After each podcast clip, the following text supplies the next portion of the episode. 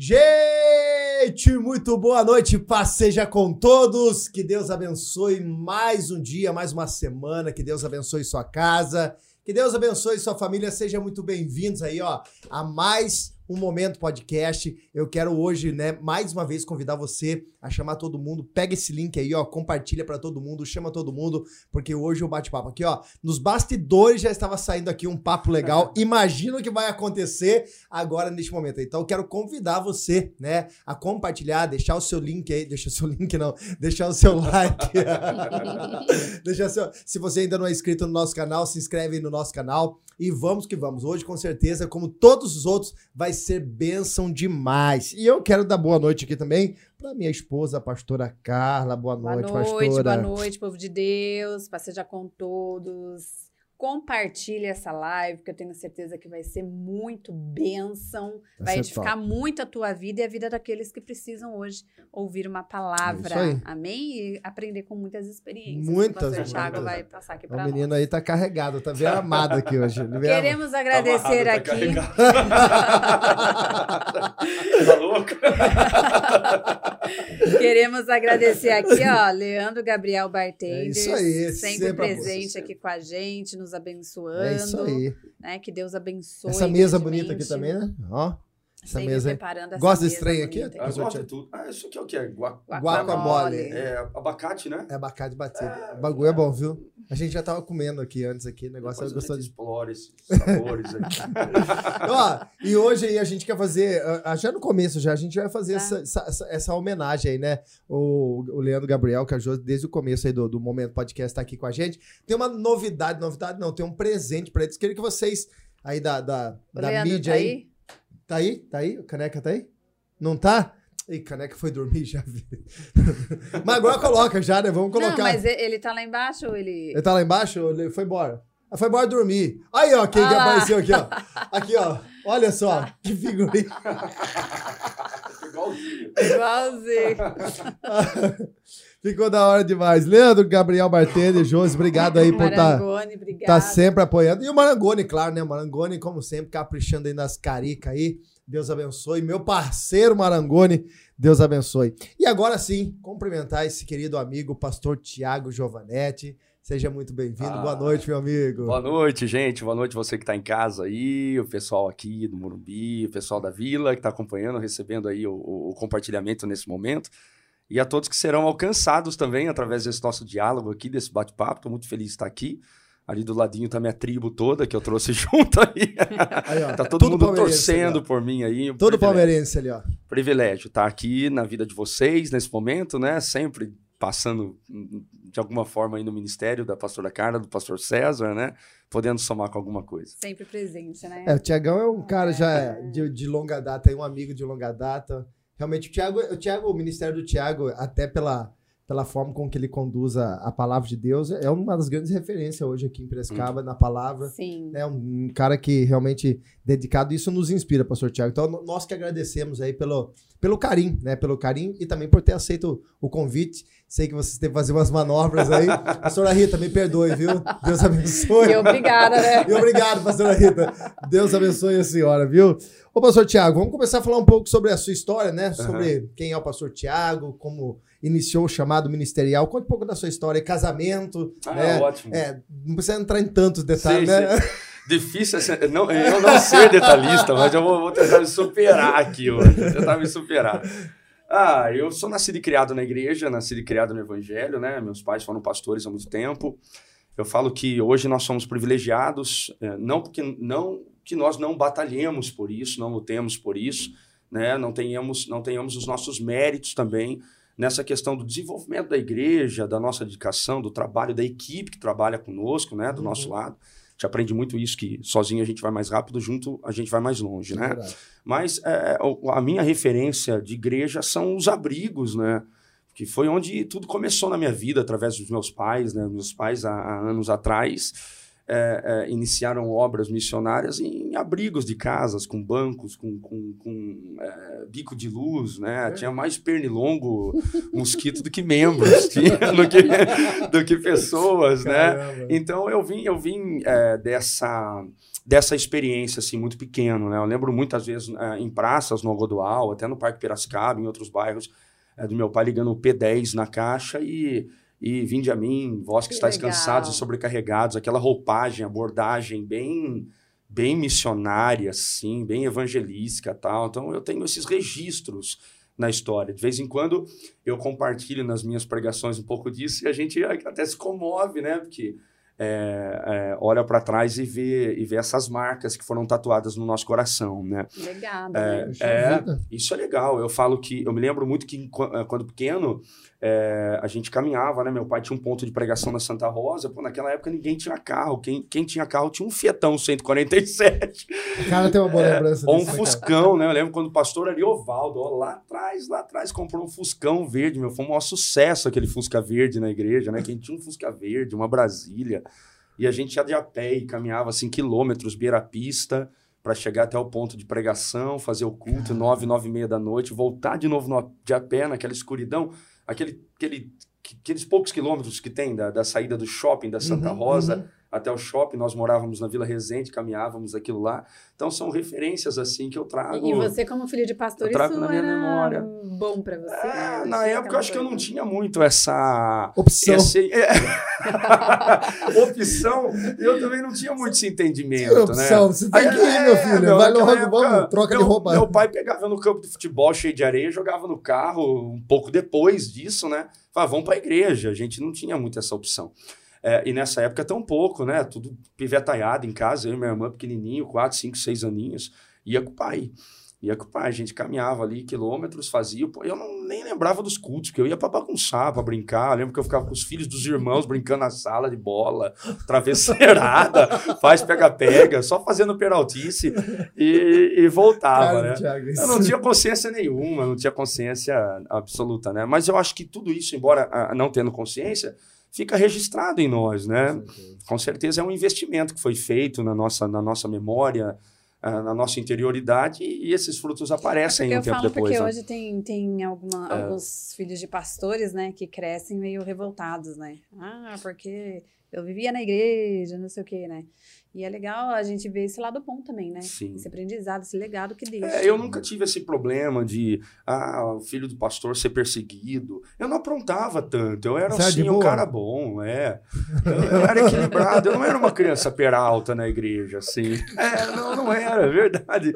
Eu era de boa, sempre fui tranquilão, assim. Então, acho que eu não tive muito aquele, ei, você é o filho do pastor, não pode ser da mancada. cobrança? Não, acho que eu, eu não me lembro de pessoas olharem para mim assim, nesse tempo todo, na minha infância, na minha adolescência, e, e, e, me estigmatizarem com esse peso, dizendo: ah, você é filho de pastor, você não pode fazer isso. Tal. Não me lembro disso. E se alguém disse também, não, não fez. Eu acho que é uma coisa que não é bacana de se fazer. Sim, não estou defendendo é, esse tipo de, de, de, manifestação, né? de comportamento. Mas, para mim, não fez.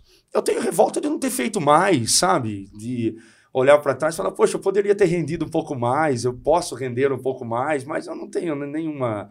É porque é... Uma, uma, das grandes cobranças de filho de pastor é essa justamente essa, essa questão, né? Ah, eu sou cobrado por ser filho do pastor, Isso. eu sou apenas um jovem, eu sou apenas é, um adolescente. Então, essa então isso para você não, não, não teve eu não tive, um, foi, um efeito negativo, né? Não, não teve para mim. E é uma coisa que eu tento passar para os meus filhos hoje. Legal. Que eu falo, hoje eu tive uma conversa com, com, com os dois, né? Ficaram em casa, feriado logo cedo de manhã, eu acordei com.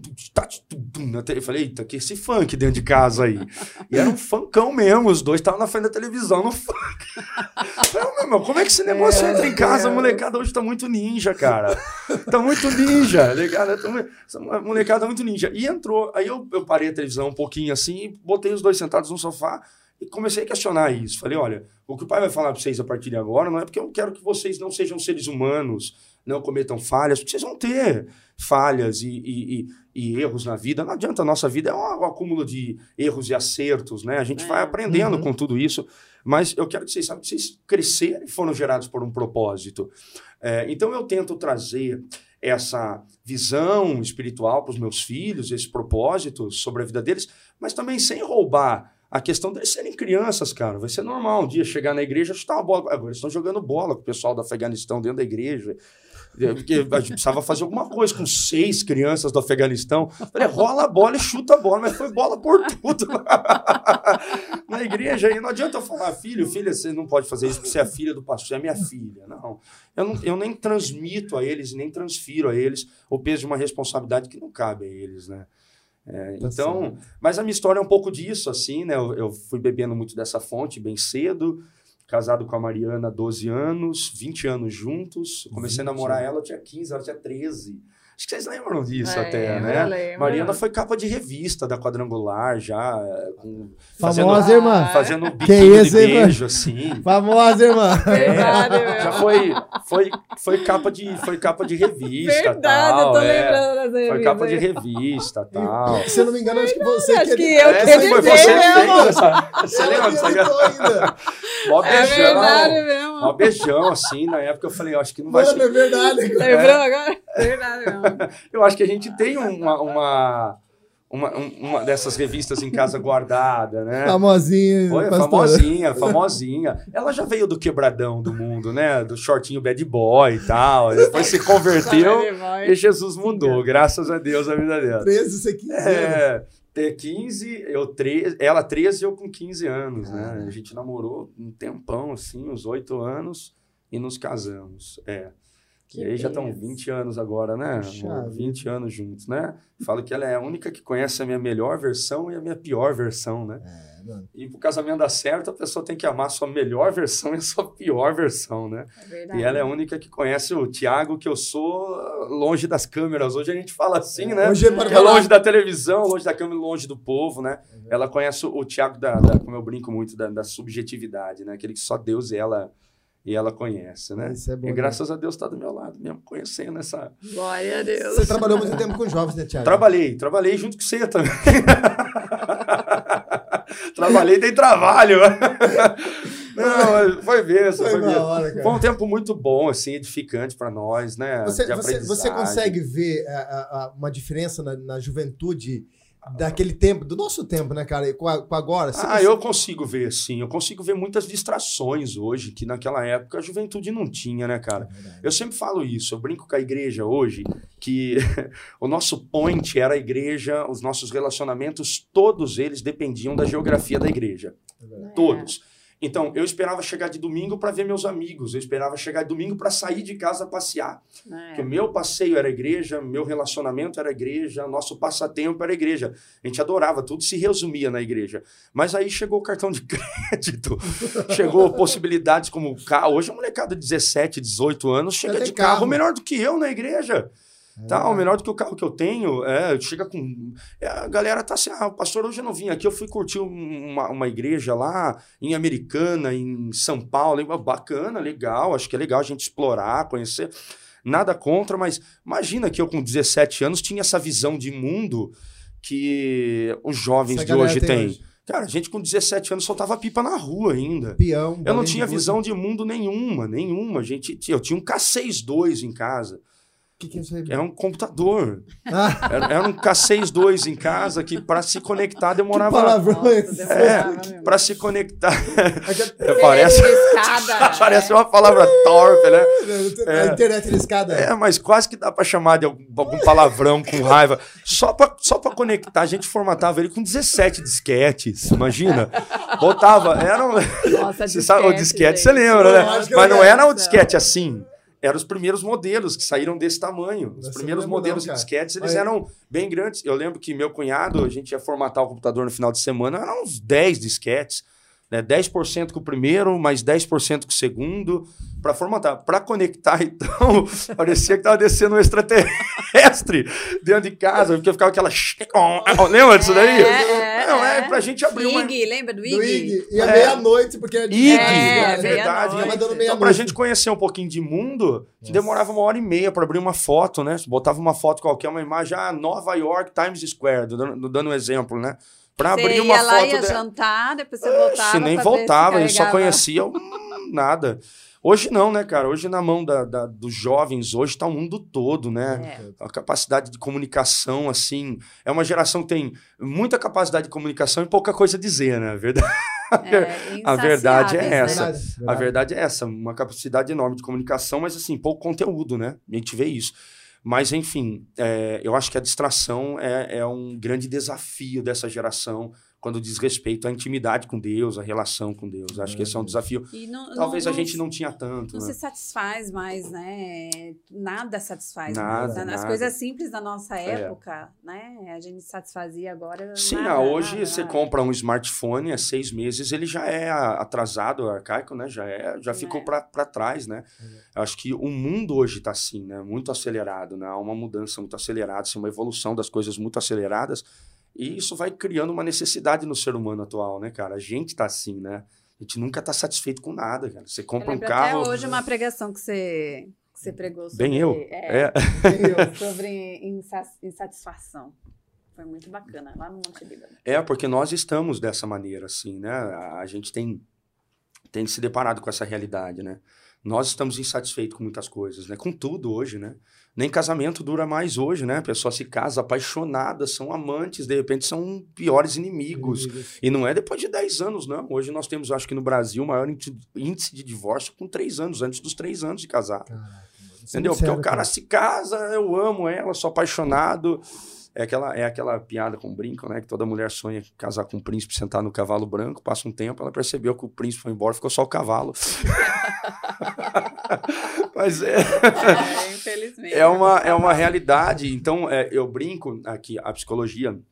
Isso é um conceito da psicologia que ela fala que nós somos a geração de processos inacabados, né? Geração de processos de interrupções existenciais. E a gente tem vivido isso mesmo, é verdade. Então, nada é para sempre hoje, né? Nada é para sempre, nada. A gente começou com uma tecnologia, mas a gente acabou aqui trazendo esse conceito da insatisfação, da troca, para coisas que são nefrálgicas na vida, como a família, como o casamento, como é filhos, como o ministério, como o chamado de Deus. Parece que nada hoje está mais durando, né? E é uma marca pessoas, dessa geração. E parece que as pessoas estão cada vez mais materialistas e menos espirituais. Uhum. Totalmente. É, mas né? por, é, porque eu acho que é a, a busca por, por, por exemplo, na nossa época, nossa, nosso sonho era o que? Era ser pastor. Sim, sim. Era ser um líder de jovens, né? Era ter alguma é, influência espiritual sobre a vida das pessoas. Uhum. E eu observo que hoje essa geração ela não tem tanto esse desejo, não. Mas eu acho que a palavra que o pastor Tiago disse, é muito disperso, eu acho que é a realidade hoje. A molecada tá muito dispersa, elas não sabem. Eu, quando eu falo molecada, eu falo essa geração, eu, eles não sabem o, o que querem, elas estão é. qualquer coisa, tira o foco. Eu tava conversando com um uhum. adolescente uhum. hoje, é, que veio perguntar para mim sobre até um assunto sobre, sobre tatuagem. Ele queria que eu desse uma opinião, porque em cima da minha opinião. E, e era uma pessoa que estava tão envolvida, de repente agora já não está mais envolvida, não quer mais saber. Então, assim, passa muito rápido, muito, muito, muito depressa. Então, assim, não tem uma coisa como nós. É, quando eu descobri essa questão do ministério, cara, eu tentei o máximo me esforçar, porque eu, eu, eu desejava ser pastor, eu uhum. tinha eu esse também. desejo né, no também. coração. Hoje se conversa, não, moleque, fala, não, eu não quero responsabilidade, é. eu não quero. Então, assim, eles estão muito distraídos, estão muito dispersos. Isso é muito perigoso, porque eu, eu fico pensando o que vai ser da próxima geração. É. Né? É se essa responsabilidade. E também a gente precisa colocar um ponto de interrogação em nós porque nós precisamos refletir um pouco sobre o nosso ministério na questão de influência, né? Porque uhum. nós temos o poder de influenciar essa geração agora, mas se elas estão sofrendo esses danos, a gente precisa né, rever algumas coisas em relação às nossas vidas para influenciar de uma forma positiva para a próxima geração. Depois deles, não sejam tão defraudadas, não Sim. sejam tão, tão atingidas negativamente. É, né? a gente tem o poder de mudança ainda, né? Eu penso dessa maneira também. Sim, a gente sim, tem o poder sim. de mudar. Na, na verdade, nós temos o maior de todos os poderes na nossa mão, que é a palavra de Deus, né? A palavra de Deus é o maior poder de mudança de uma geração, né, cara? De, de, de é um instrumento é poderoso do, de um avivamento que pode mudar o, o, coração das pessoas, porque, de certa forma, às vezes eu fico pensando assim, sabe também, pastores, que eu acho que esse conceito era um conceito que os nossos pais às vezes tinham a respeito da nossa geração também. Né? É. Os pais dos nossos pais tinham a respeito da geração dos, dos os nossos avós dos nossos pais, dos nossos pais a nós, né? Então, eu acho que é, é, é parece que a geração atual nunca tem uma expectativa tão positiva da próxima geração. É verdade. É verdade. Eu, é verdade. eu não me lembro de uma conversa com os meus pais ou com pastores mais antigos que disseram assim: não, a gente esperava algo poderoso e maravilhoso para a próxima geração. Todos eles, de certa forma, subjugavam as próximas gerações, sim, dizendo: sim, ah, sim. elas não, não, não. Tá faltando temor, a gente orava mais, a gente. E, e nós estamos aqui também, porque eu acredito que o Espírito Santo está trabalhando, né, cara? Eu é. acredito que o Espírito Santo sempre levanta seus remanescentes, né? Em todo lugar, em todo canto, é. vai ter um povo rendido a Com ele. Tal, mas eu acho que isso não nos, nos isenta de fazer a nossa parte como servos de Deus, pastores ou não, né? Tementes a Deus ou não. Sim, claro, claro. De transmitir para a próxima geração uma, uma, marca positiva, uma direção da palavra, né? Abrir, desbravar as matas um pouquinho. Eu falo que foi isso que foi feito por nós também, né? É verdade. Eu é, quebrei pedras há quase nove anos atrás, num salãozinho foi difícil. Você também tem uma história né, de quebrar sim, pedras sim. no início do ministério. Nós não, não tivemos o privilégio de assumirmos igrejas com um, um, grande povo já ali, ou já estruturada, já montada. É Nós viemos ali de grandes desafios. Eu lembro que o meu primeiro culto tinha seis pessoas, né? E era um abrigo de uma casa, era o porãozinho de baixo, né? Que, que era o estacionamento. O, cara, o, o filho do dono da casa guardava o carro embaixo, era um abrigo de, um, de, de uma casa. Mas hoje, ó, essa igreja é linda.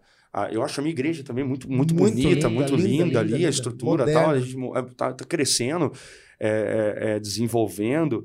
Então, assim, é, é, a graça de Deus, é a bondade de Deus.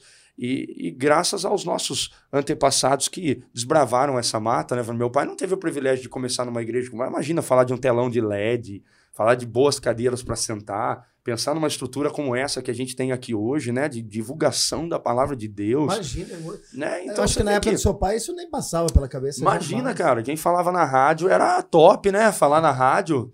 É, bom dia. Lembra do, do Garcia? Que hora? Eu queria matar o Garcia todo dia.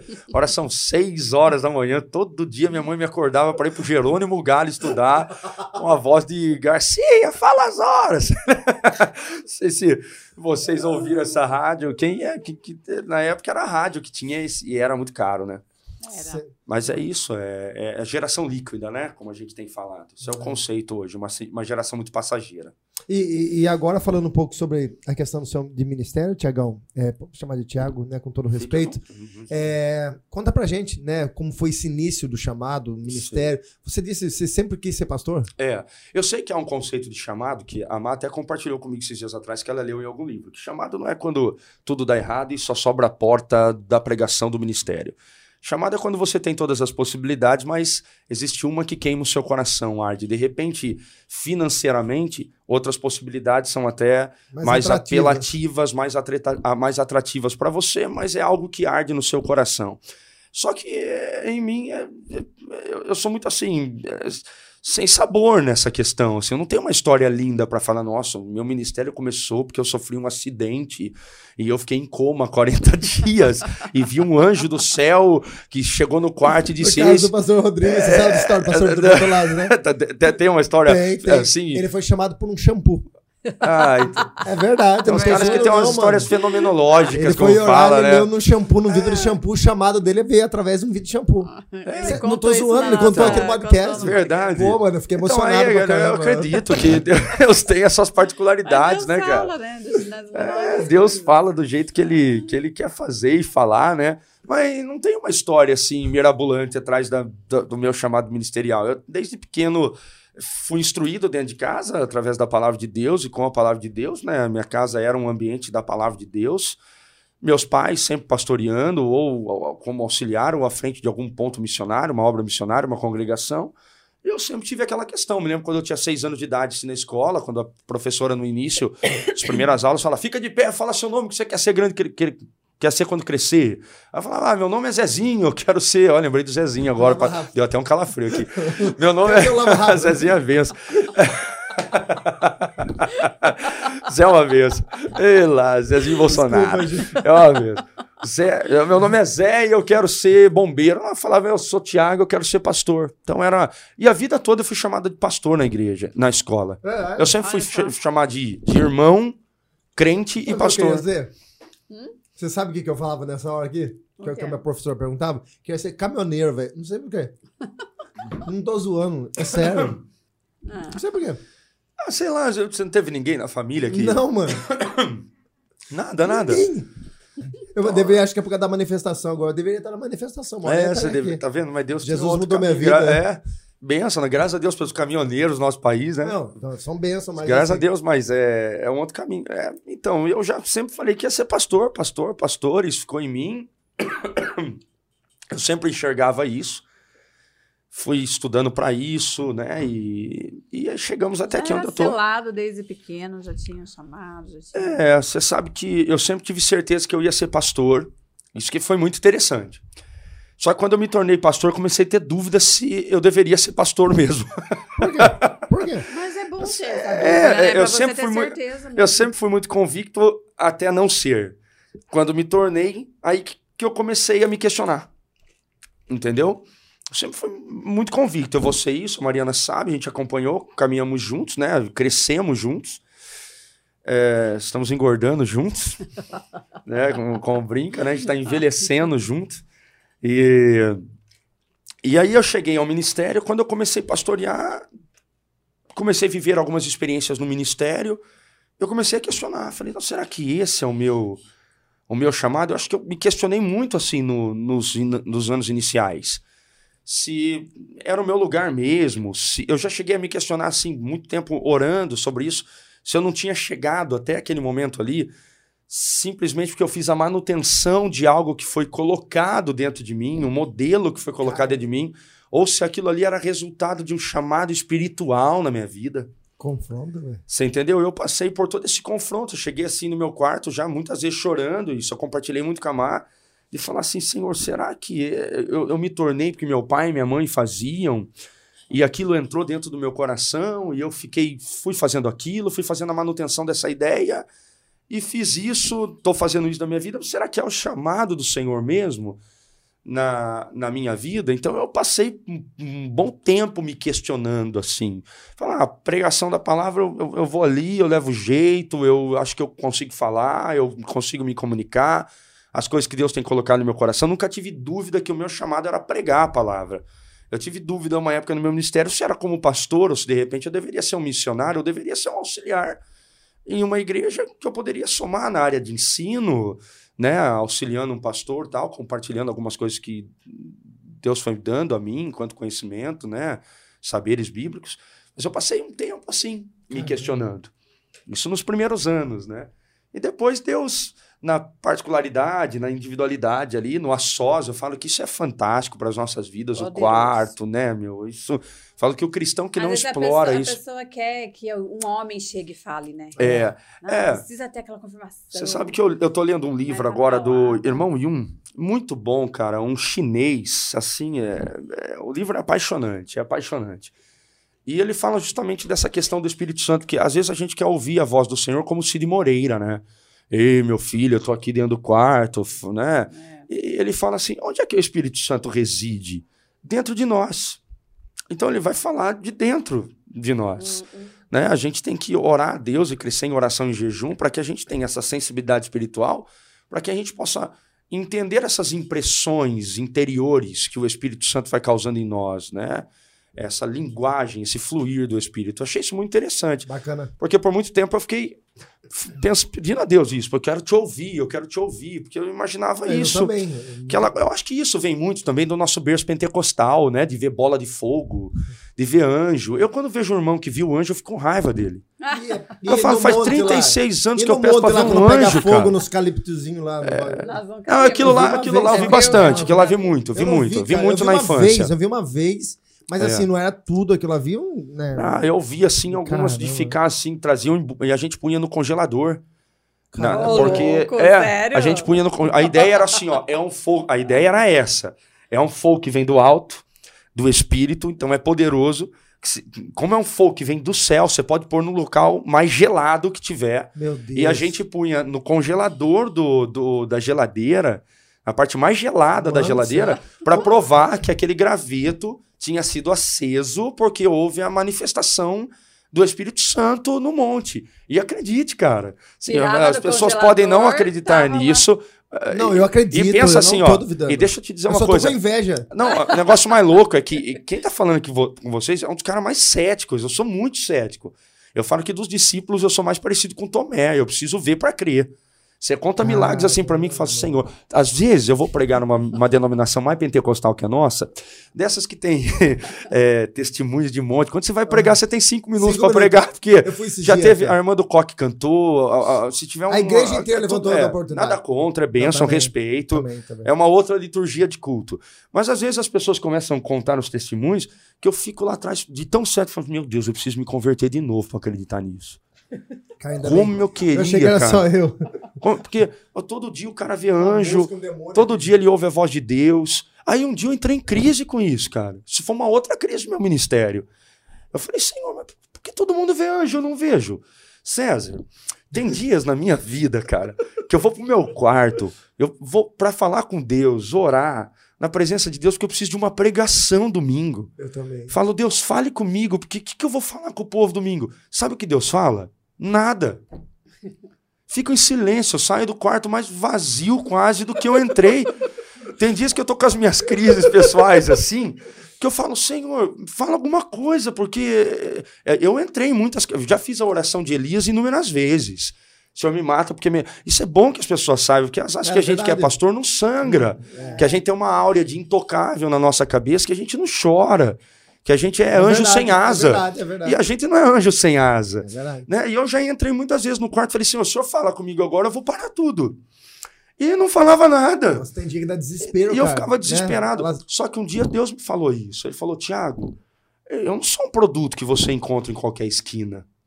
Sabe, eu não sou um Deus que eu preciso ficar levantando para você placas em neon, dizendo vira à direita, vira à esquerda, agora é para frente. Eu não sou um Google espiritual.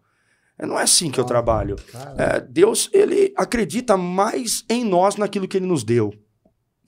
E ele acredita na inteligência que ele nos deu, na nossa capacidade de se mover por fé, da gente nem sempre precisar ver e ouvi-lo para tomar uma decisão. Por isso que é por fé, não por vista, né? Então, eu comecei a pensar nisso. Falei, Senhor, é verdade. O senhor não precisa ficar toda hora me mostrando anjo para que eu creia que o Senhor, que o Senhor existe. Porque eu comecei a entrar nessa crise, falei, pô, esse povo vê anjo toda hora, meu. Quando o cara falava para mim que ele viu anjo, eu quase que tornava inimigo dele. porque, porque, ah, pô, o que, que esse cara tem? Que ele, mas vê anjo todo dia. Gente, eu sei que esse tipo de manifestação existe, claro. claro que existe. O pessoal pode ver anjo. Mas por que, que uns vê todo dia a gente não vê? Não é verdade? Então eu comecei a questionar isso a Deus. Falou, não, fique tranquilo. Isso não é a única maneira de eu falar. Não preciso ficar todo dia te falando vai para cá, vai para lá. Em relação é. à mensagem, tá? É, é uma curiosidade agora, é, é muito particular, mas como que você dá o start numa mensagem? Ah, a minha mensagem é uma bagunça. É, é uma bagunça, porque é assim. Você faz esboço? É, faço, faço, faço, faço. esboço. Na verdade, eu faço mais do que o esboço, eu digito a minha eu, mensagem eu também, inteira. Eu, eu, escrevo, eu, não consigo digitar, eu tenho que escrever. É, eu, eu memorizo tanto ela ao longo da semana, leio tanto ela e medito tanto nela, assim, sempre separo. Por exemplo, eu começo a montar minha mensagem na terça-feira, que eu vou ministrar no domingo. Nossa. É. É que você não para de quarta? Eu, eu prego pouco de quarta. Prego muito pouco. Eu faço o rodízio dos obreiros na quarta-feira prego mais de domingo. De domingo, dificilmente eu terceirizo. Quando é. terceirizo é porque eu não estou na igreja, ou porque de repente eu não estava muito bem de saúde, alguma coisa aconteceu. E passa sempre as mesmas figurinhas ali na igreja. Eu também não fico explorando muita gente nova, prefiro conhecer melhor primeiro, né? Mas é, eu começo na terça-feira a ler alguma coisa, ouvir alguma coisa. Eu brinco a mensagem é como a cozinha na minha relação com a pregação. É, você cozinha e cozinha bem. Quando você serve aquele prato bonito, assim, aquele, aquele prato de, de, de mesa top, né? Você passa fome, a verdade é, é essa, que vem dois grãos e fala, uau! Aí você fala, vou sair daqui e comer um lanche na esquina. mas é mais ou menos assim, mas vem um fiozinho assim, aquele prato é lindo, tal, aquela coisa e tal. Mas a cozinha não tá dessa maneira. A cozinha tá uma bagunça. Na verdade é essa, tem trigo puxão, tem óleo espirrado, tem sal, tem açúcar, tem tempero, tem molho. A minha pregação é mais ou menos assim. Eu vou pro altar, a coisa tá redondinha, tá bonitinha. Mas a minha cozinha em casa, espiritualmente falando, né, na, na estrutura da palavra, montando a mensagem, é uma bagunça. Então, a minha mensagem ela é resultado das minhas experiências pessoais com Deus. Toda semana alguma coisa está acontecendo. Por exemplo, a mensagem de domingo agora foi uma experiência com esse relógio aqui. Até comuniquei com a igreja, porque eu entrei num momento assim no meu ministério que todo mundo acha que eu tenho resposta para tudo. Sei se o pessoal acha que eu estudei isso, aquilo e tal. Pastor, o que, que vai ser do país em 2040? Eu não sei, irmão. Não sei nem se eu chego lá. Né? Então, principalmente nesse momento de, de crises políticas que a gente está vivendo, o povo está chegando muito na gente, pastor, e agora? E a gente não tem resposta para tudo. É e eu comecei a questionar isso, falei, Senhor, o que, que eu vou falar? E Deus me deu essa palavra, descansa, profundidade. E veio essa palavra no meu coração, profundidade. Essa, é, de domingo agora começou assim, profundidade. E eu, mexendo nesse relógio, olhei nele e falei, rapaz, isso aqui é prova d'água. E eu tirei e falei, 20 metros ele aguenta de prova d'água. E eu não, não, não sei porque um relógio de 20 metros, não sabia, ele ia a 30 ou 40 metros e parava. Na minha, no meu conceito, ele parava porque entrava água. Aí eu liguei para um amigo meu que trabalha a vida toda com relógio. Toda, a vida toda. Mandei um zap para ele e falei assim: que não, quero entender, cara. Por que que para? Ele falou: não é porque entra água. Relógio de 20 metros pode chegar a 100 metros e não entrar água. Então por que que para? Ele falou: por causa da pressão. É a pressão que vai fazer a máquina parar de funcionar. Tanto que os testes não são feitos com águas, eles são feitos com peso no relógio. É pressão. Aí Deus me deu essa palavra. Eu falei: olha, quantas vezes a gente fala assim, eu quero ir mais fundo na presença de Deus, mas a gente não para para pensar que quanto mais fundo a gente vai, Maior mais é pressão, pressão a gente vai viver, mais renúncia a gente vai viver. E veio esse destaque olhando para o relógio, com uma folha na mão, ouvindo algumas coisas que eu estava ouvindo na internet, alguns pastores que eu gosto muito, que às vezes eu vou roubando ideias também, emprestando ideias. E veio, e eu comecei a escrever, tanto que já vem de um tempo que eu não estou digitando mais a pregação, eu venho escrevendo. Eu escrevo. É, todo dia um pouquinho, uma experiência, alguma coisa, cresce no meu coração. Tenho muito costume, eu faço isso quase todo dia, antes de dormir, tá meditando em alguma coisa, estou meditando na pregação que eu vou pregar. Tá conectado com é, Deus, né? Ou alguma coisa que eu vou ministrar, eu já começo a pensar, direto meus filhos vêm falar comigo, me vê com o dedo no ouvido, assim, ó. Que é um costume que eu tenho. Fala, o pai tá refletindo. A mãe, a, a Mariana já percebe, fala assim, ó, o pai tá, tá, mesmo, tá, tá refletindo em alguma coisa agora, não, não fala com ele não, tal que eu tô ali, eu tampo bem porque eu fico no silencião mesmo, né? Algum, qualquer coisinha me corta. Se eles correm pela casa, já me gera um bloqueio, eu já perco o raciocínio. Então, a, a, de domingo nasceu assim. Mas ela é resultado do que eu ouço, eu não tenho vergonha de falar isso. Às vezes eu pego pastores que hoje são referências. Quem eu gosto... são seus pastores? Ah, eu tenho como referência hoje o, o, o, o Subirá, que eu acho que Não tem Mas como. Maioria, né? É, há um mês e meio atrás eu preguei uma mensagem do pastor Toninho, que ele ministrou lá sobre. Qual delas? Eu já preguei várias. Meu Deus, aquela que ele colocou as fotos. Eu já preguei várias também, mas aquela que ele colocou as fotos do. Da antiguidade? Do, não, do jeitinho não funciona que, é, que ele botou o cara assando calabresa no ferro é, de passar. É, essa daí. Essa, é, essa mensagem foi. Eu preguei há um mês e meio atrás na igreja. Isso, é. eu roubei dele aquela mensagem lá um mês e meio. Acho que o pastor Toninho é uma referência para nós. A gente pega a mensagem dele, melhora e prega. prega. Como ele mesmo fala, né? A gente, se permite falar isso porque permite. é uma expressão que ele tem, tá? Não é porque ele prega mal. Eu pego ele, eu ouço muito ele, eu gosto muito do, do T.D. Jakes americano, ouço muito ele. Então, assim, e leio. Leio bastante coisa. Acho que algumas mensagens que eu tirei agora, ultimamente, eu tirei muito de alguns livros. Eu li aquele livro do Robert Tom, o vinho novo é melhor. Cara, aquilo lá me deu umas duas, três mensagens assim na igreja. Muito bom aquele livro, muito bom, muito bom. Enfim, vai nascendo assim. Eu não tenho uma regra. Eu sei que tem pastor que fala assim, não, eu começo lendo. Não, não tem. Eu leio, né? Que existe uma regra da hermenêutica, você lê cinco vezes o texto. Aí você pensa num exórdio, que é uma iniciativa, uma introdução. É... Aí é cinco tópicos, no menor, no, eu... é, é, é, o mínimo três, mínimo dois, no máximo cinco, ideal três é. tópicos, toda aquela, mas não tem.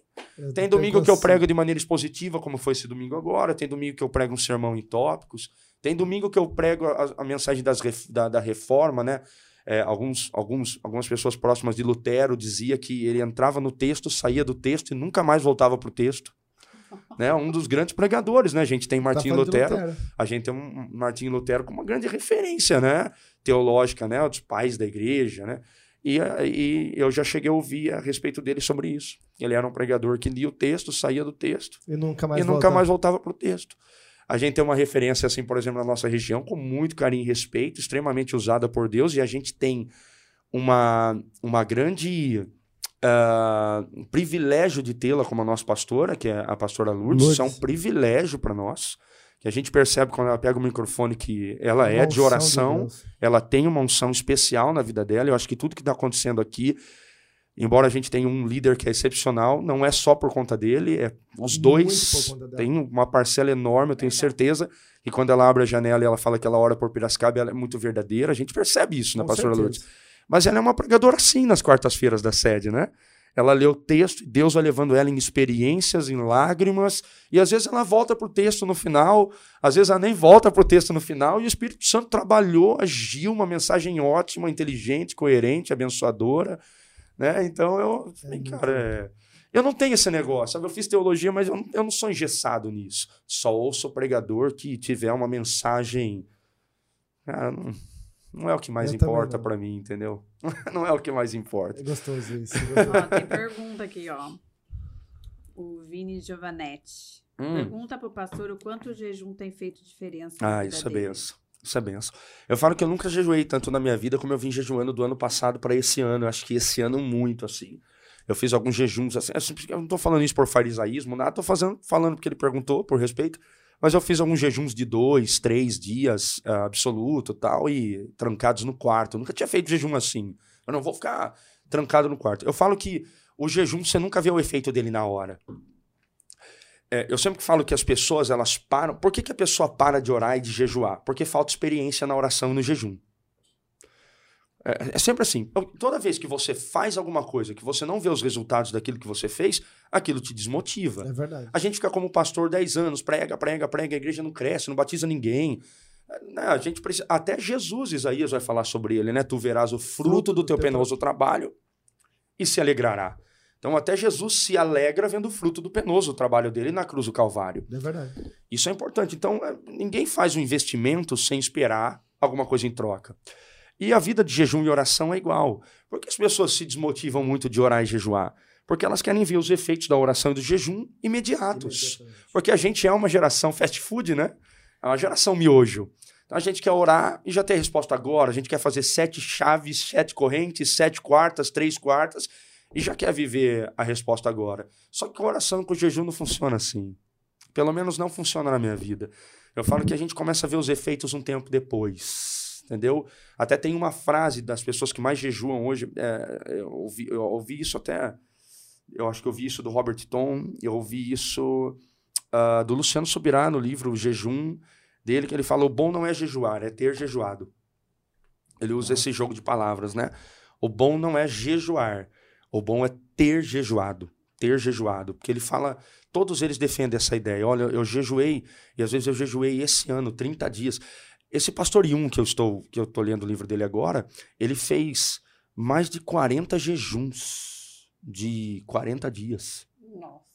Só na água. Jejum. Ele conta no livro dele um jejum de 142 dias que ele ficou preso, perseguido, que não deram nada para ele comer nem beber. E até o Luciano Subirá fala dessa categoria de jejum que é chamada de jejum sobrenatural.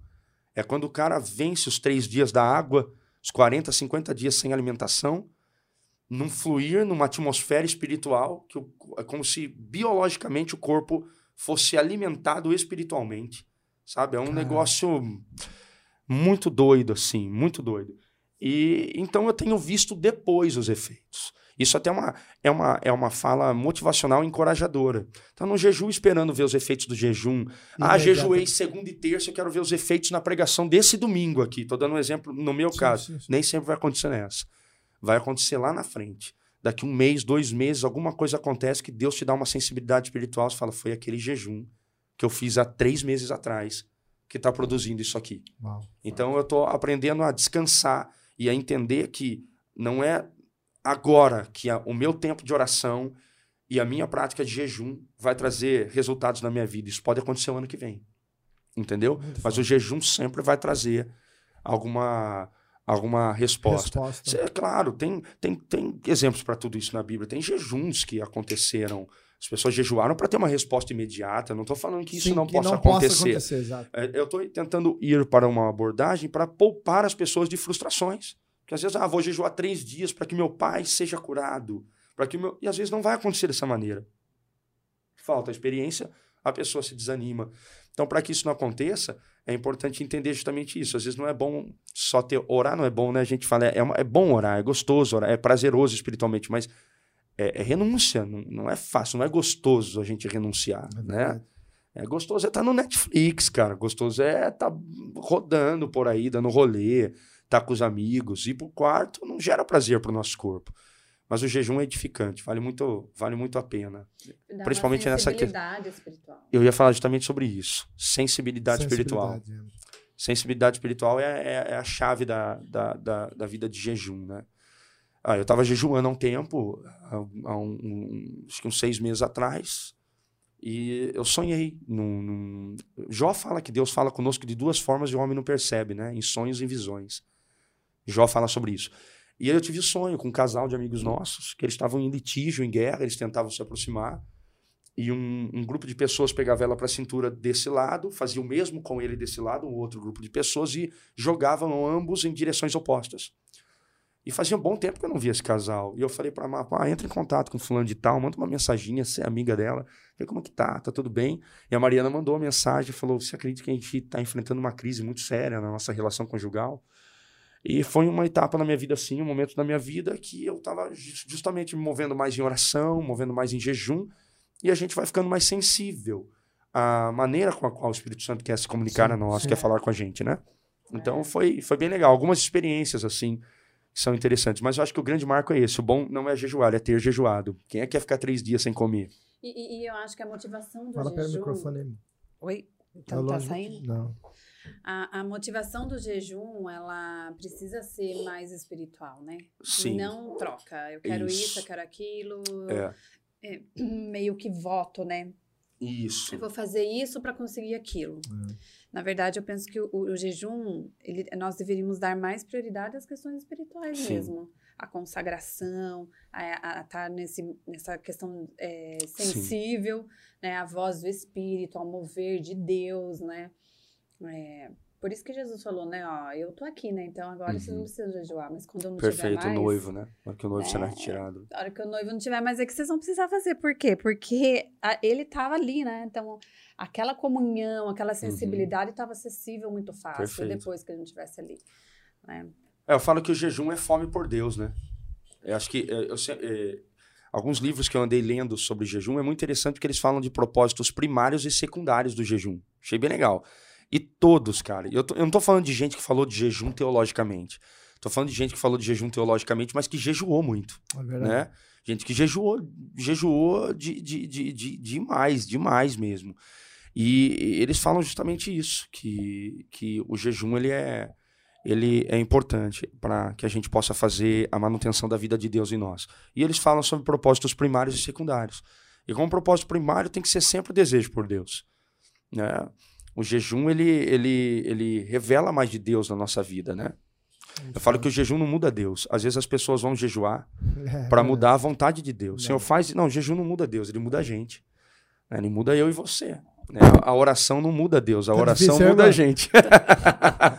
Você falou no começo que eu tava carregado, acho que foi tudo no microfone. tá tudo bem aí, querida? Ah, ele pediu pra mexer no microfone aqui, mas não tá dando certo. Dá uma travadinha na presilha. Não tá travando. Espanou. Você tá precisando de ajuda? Você quer assessoria da, da, da imprensa lá de fora? Nossa, dá trabalho.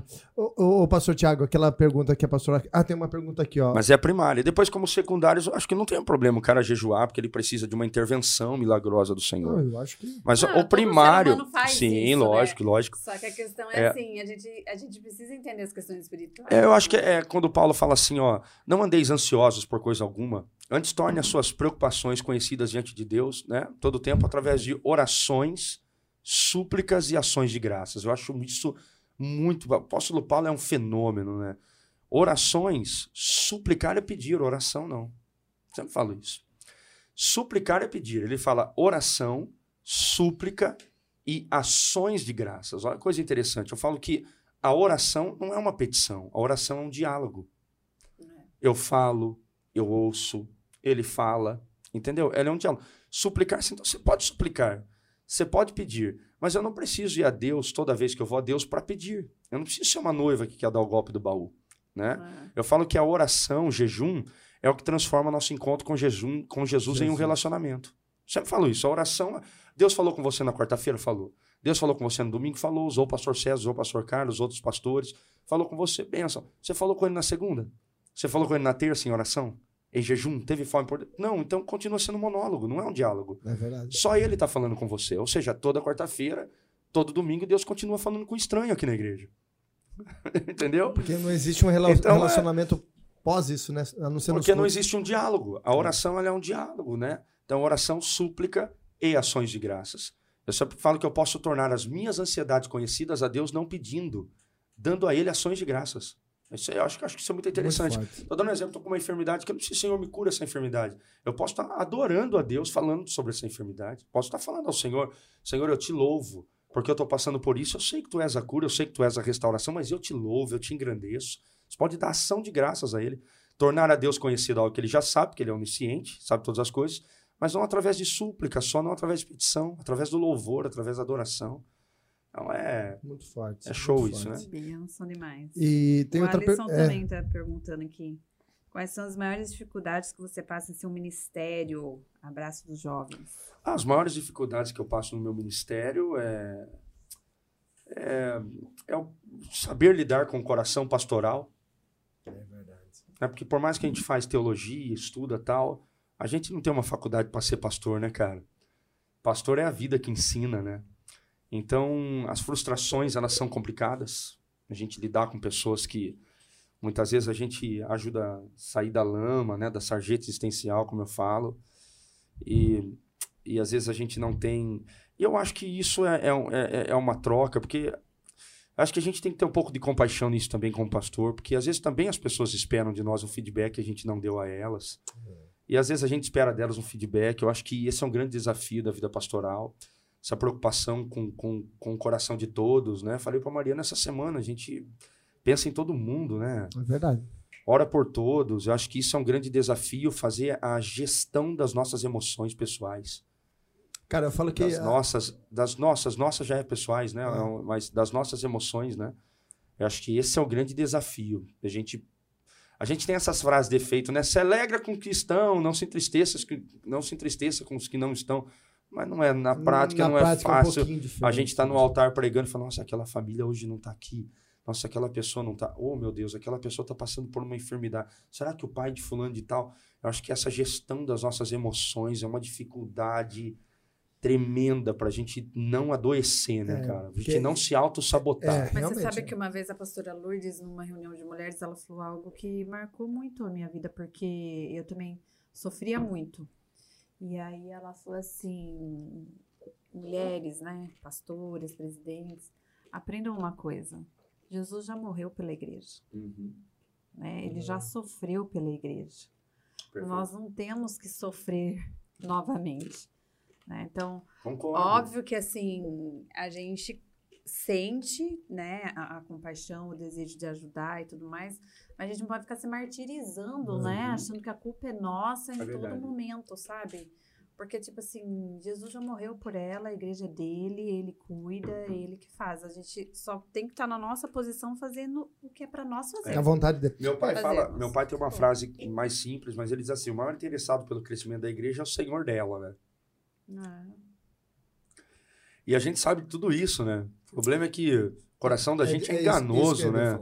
É muito quem, complicado. Quem conhecerá, né? É muito complicado lidar com essas emoções, com essa. É, eu falo na vida do pastor, por exemplo, num dia.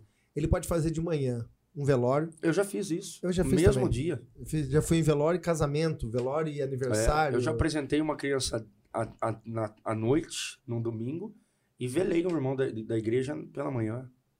Então, é assim, é, são picos de é. emoções. É. E, a gente cai naquela Deus é bom, Deus é mal, né? É, que você chega no velório, pô, Deus é mal, levou meu marido, levou meu pai. Só que à noite, na apresentação da criança, a família tava, Deus é maravilhoso, é bom, me deu um filho. É. Eu sempre falo que Deus não é a proporção do que acontece com a gente, né? É. Então não dá pra, ah, Deus é bom, Deus é mal. Tem muita gente frustrada com Deus que for nessa, né? Exatamente. Deus é bom, roubaram meu carro, Deus é bom, é, Deus é mal. Comprei um carro novo, Deus é bom. É e não dá pra você levar uma fé dessa maneira, que Deus nunca vai ser a proporção daquilo que acontece com você. Ele é Deus, né? Soberano sobre todas Ele é Deus soberano, né? E... Mas eu acho que essa gestão, Alisson, é, é a questão. Lógico que tem as nossas batalhas espirituais, né? Cara, tem, não, mano? Claro que tem, nossa, retaliação demais. Tem dias que eu, que eu, que eu não quero saber de orar, de ler a Bíblia, não. Não, tem dia que eu não quero ir pro culto. É, é verdade. Domingo agora, à tarde mesmo, eu falei pra Mar, falei, nossa, mas hoje tava tão da hora, legal, uma série aqui, né, meu? E até uma meia-noite, segundona feriada, tal, a gente pode né, namorar e fazer umas coisas que faz tempo que não faz tal. né? Só um tempinho aí, amor, com dois filhos, né? Culto direto, atendendo o povo todo dia, né, meu? Tá os dois subindo pela parede em casa, olha, vamos, vamos, vamos dar um cano, bota um obreiro pra pregar lá. Tem dia que a gente tá assim também, é cara, verdade. não é verdade? Mas a gente, a gente precisa ser realista, as pessoas tem dia que eu tô bravo com Deus, tem dia que eu discuto com Deus, tem dia que eu falo, Senhor, eu não vou mais te servir, não. Sabe? E Deus fala, mas não muda nada para mim, muda para você, né? Quem perde é você. eu continuo sendo Deus, né? Então, é, é, mas tem dias que eu, que eu falo com Deus. Aí eu orei muito por um menino da nossa igreja, uma situação muito trágica, dolorosa, mas a gente tem que acreditar que Deus está no controle de tudo, né? Foi impactado por uma doença séria, perdeu membros do seu corpo. E eu lembro que eu jejuei muito por aquele menino. Eu orei muito por aquele menino. Chorei muito por ele. E o dia que eu recebi a informação de que ele perderia, perderia as perninhas, tal, né, alguns dedos da mão, quatro aninhos, três, idade do meu filho, meu. Nossa, isso aí Jesus, arrebentou. Eu, eu lembro que eu fiquei dois cultos na calçada, de falando com os, com os meus diáconos lá. Né? O Márcio, um diácono muito querido, o pastor não vai subir. Eu falei, não, hoje eu não vou subir, não. Hoje eu não quero cultuar a Deus, não. Hoje eu tô bravo com Deus. Quero saber do Senhor hoje. Falei que eu já entrei nas casas. Eu não tenho medo dessas coisas, sabe, pastor César, pastor Carlos? Não tenho medo de ser franco com Deus. Eu não oro Deus de Abraão, Isaac, Jacó. Eu não tenho essa essa, esse Deus distante assim. Não entendeu? Deus é nada contra quem ora não, não, dessa maneira. Também não tem esse problema nenhum. Mas eu, eu falo com Deus, cara, os meus medos, os meus traumas, as minhas vontades. Eu jogo muito aberto com Deus assim. Tem dias que eu acordo, hoje eu não tô com vontade de falar com o Senhor, não. Dá um upzinho aqui, vai. Senhor que opera em nós o querer e o efetuar. Então dá uma ajudinha até para me falar com o Senhor, porque eu quero jogar videogame hoje, eu quero, quero jogar bola, quero fazer qualquer outra coisa tem esses dias, então a gente tem, tem que. Essa, toda essa gestão pessoal é um desafio, né? É um desafio também pastoral, é adquirir a maturidade, né?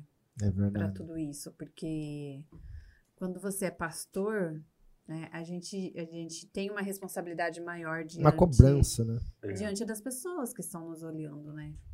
Que as nossas atitudes pesam. Né? Então, com certeza. Então, ter essa maturidade, até para você saber lidar com elas, para você ter postura diante delas, né?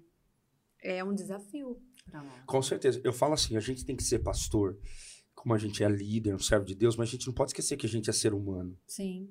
Né? Nem Jesus deixou isso de lado, cara. Eu falo que Jesus ele tornou pública a sua dor. A maioria das vezes a gente passa pela dor, a gente quer esconder a dor. Porque a dor na vida do cristão é sinônimo de vergonha tá passando pela enfermidade tem pecado, irmão. Deu brecha. É cobrança. É. Nem sempre, cara. É verdade. Jesus enfrentou o Calvário Getsemane santo. E no Getsemane, ao invés dele esconder a sua dor, ele torna pública ela. Ele fala: Vem aqui orar comigo, eu estou precisando de amigos do meu lado. Então eu falo que nem Deus, enquanto homem, quis ser homem sem amigos. Nem Deus, enquanto homem, passando pelo deserto, quis passar sozinho. Ele não escondeu a sua dor. No Getsemane, ele falou: Tá doendo, gente. Tiago, João, vocês podem ficar um tempo aqui comigo? Agora eu tô precisando de abraço, tô precisando de amigo. Então ele não escondeu a sua humanidade. Ele falou, eu sou humano. Né? Tem um evangelho só sobre a humanidade de Jesus, que é o evangelho de Lucas. Né? Fala só sobre a humanidade de Jesus. Apresenta Jesus como ser humano. Eu acho isso fantástico, é, fantástico maravilhoso. Então, a gente é ser humano, a gente tem que ter maturidade para isso. Saber, não, eu sou um ser humano. Tem dias que eu também vou desanimar. Eu, eu gosto muito de uma história que o Josué Brandão contou uma vez no Pastor Discipulando Pastor. Eu vi online, não tive o privilégio de estar presencialmente. Ele fala de alguns soldados que ficavam anos no campo de batalha, sem poder voltar para casa. E eles ficavam anos com a mesma armadura. E porque eles ficavam anos usando aquela armadura, aquela armadura, ela colava na sua carne, Nossa. colava na sua pele. E quando eles chegavam, 5, 6, 7 anos depois, em casa, é, retomavam, eles iam tomar um banho, tirar aquela armadura, tiravam pedaços da pele junto, né? Tiravam pedaços da pele junto, né? Com aquela, com a, com aquela, com aquela armadura, armadura. né? Que estava muito tempo ali. Então, às vezes a gente fica assim, fingindo muito tempo, ser impenetrável, né? Ser anjo é. sem asa, a gente não se fere, a gente não pode demonstrar fraqueza para a igreja, o pastor não pode chorar, o pastor não pode. A gente fica muito tempo. Aí ele diz uma frase muito interessante. Ele fala assim: ó, é melhor você falar que está doendo, você falar eu tenho um problema aqui, eu tenho uma dificuldade, eu preciso tratar com isso, do que ser um soldado morrendo fingindo que venceu a guerra. Né? E a gente tem muita gente assim hoje na igreja, né? morrendo fingindo que venceu a guerra. Porque não pode tirar a armadura, não pode falar, tem um ser humano ferido aqui por trás, tem uma é. pessoa que precisa de um abraço, precisa de um cuidado, de uma oração. Então eu eu desprendi muito tempo dessas coisas assim, cara. Eu passei por situações na minha vida de saúde, passei por crises emocionais nesse tempo da pandemia que me jogou na cama. Eu, eu passei por um tempo assim no silêncio do quarto, de dor, de angústia, que eu tornei pública a minha dor. Não para a igreja toda, assim, mas procurei amigos. Procurei pessoas com quem conversar. Me abri, coloquei meu coração, minhas dificuldades, meus medos, chorei pra caramba. E foi, foi, foi um momento top, assim, para mim, sabe? De redescoberta, descobri uma parte minha que eu por muito tempo enganei para mim mesmo, sabe? Não, esse Tiago Mano não existe aí não. Eu sou pastor, cara, eu sou homem de Deus, eu sou eu sou a resposta para a dor de todos. Eu não posso ter é. dor. Eu sou a resposta para a dor de todos. E o que eu estou falando aqui não serve só para nós, pastor, Lógico serve para qualquer cristão. Qualquer questão. Viu? E falando de medo, você naquela naquele momento da pandemia, se foi um momento emocional oh, que você sofreu muito, difícil, não Tiago? Muito muito, cara. A pandemia, ela foi um momento assim novo, quem que sabia? Né? Eu lembro que eu conversei com o pastor Roberto Penacchione no pé do prédio dele. A gente tinha vendido as máquinas de ar condicionado que eu não ia precisar mais para a igreja dele. Todo mês eu ia ali para para que ele fizesse os acertos comigo. E num desses, desses meses de acerto, eu falei com ele. Num desses meses de, meses de acerto, eu falei com ele. Falei, pastor, como que o senhor vai fazer com isso, para Roberto Penacchione, né, cara? Herói da fé, patrimônio histórico da Igreja Evangelho Quadrangular, né, meu? Fundou junto quem me sempre mais fé. 150 anos. A igreja. O cara é uma referência. Eu não falei isso para ele, mas é uma pessoa. Pô, Sim. Falo, meu, meu Deus, obrigado, hein, José? Você colheu uma benção, hein? Que top. Fazer demais. uma caricatura Leandro Gabriel. Tá Bartenders. Vulgo Caneca. Top. Sempre, eles são sempre abençoadores, né? São, são sempre abençoadores. Mas enfim, é, gente, que top isso aqui, meu, verde branco agora. Ah, gostoso. Hum. Fazendo malabar. Nossa, que delícia. Tem álcool? brincadeira. brincadeira, Jolê. Josi, lê, brincadeira. Você tô... Pensou do dessa agora? Onde a gente estava mesmo? Ah, no Roberto. No Roberto. Pé naquilo. Eu falei assim, pastor, o que o senhor vai fazer agora? Como é que o senhor lida com Ele falou, nem eu sei. Quando o pastor Roberto Penacchione fala, esse negócio é novo para mim, cara, quem sou eu, né?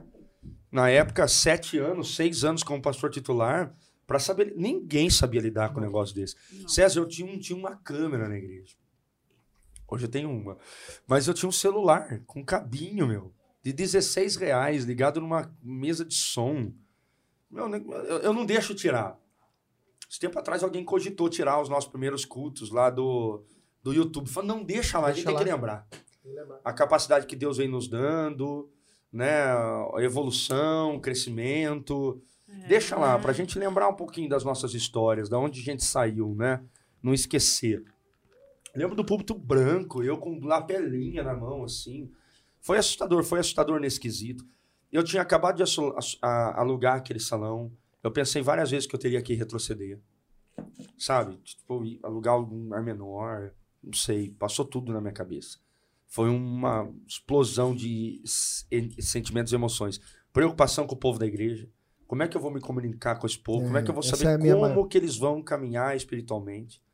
Como é que eu vou, como pastor, cuidar da, da manutenção da fé deles e da relação deles com Deus. Distante, né? Que a gente tá Meu, cara, isso daí é todo dia. Eu, e isso me trouxe, assim, desequilíbrios emocionais que eu nunca imaginei que eu passaria na minha Dois. vida.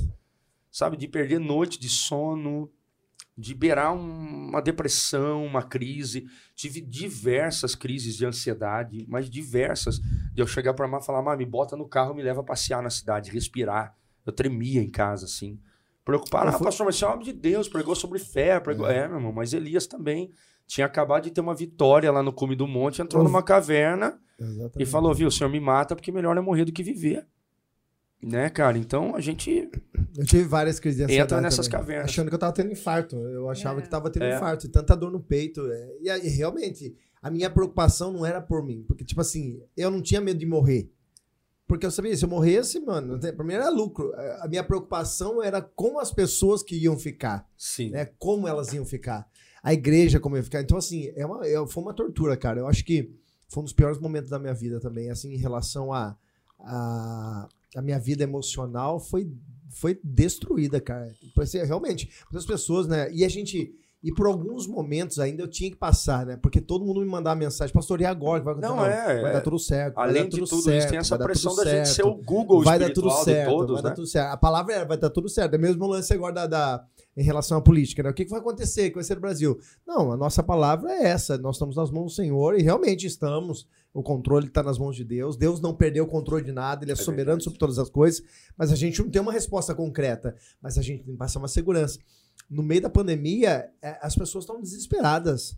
Pessoas, e aí a gente sentia assim, puxa vida, o que, que eu posso fazer? Tanto que a gente acabou se enfiando aqui dentro da igreja aqui, a gente criava é, alguma, alguma situação todos os ah, dias, né? Ia criando algumas, é, alguns recursos, algumas ferramentas. Alguma coisa né? para me comunicar com a igreja. o carro, o, o, carro do povo na rua. Foi, A foi. gente fazia entrega alguma coisa pro povo passar de carro e pra gente ver o povo, né? Pra é. ter um contato, né? É. Eu lembro que eu abençoei filas de carro, ceia, entrega de ceia nos carros que passavam, drive-thru, né? É, drive-thru. Drive-thru da, da Igreja Evangélica Quadrangular. A gente pensava, eu fiz a unção da madrugada, passei orando nas casas, nas casas e a né? gente deixava um, uma Isso. cartinha, só uma cartinha. O pastor Serginho pegou, não, pegou de mim essa ideia, mas ele evoluiu, ele deixava um olhinho até tal. Lembro que ele comentou. Nós colocamos um adesivo. Ah, eu, eu jogava uma carta, dizendo: enquanto você estava orando, o pastor passou por aqui, abençoou a tua semana, abençoou seus dias. Legal. Era uma palavra de fé assim, e eu tirava uma foto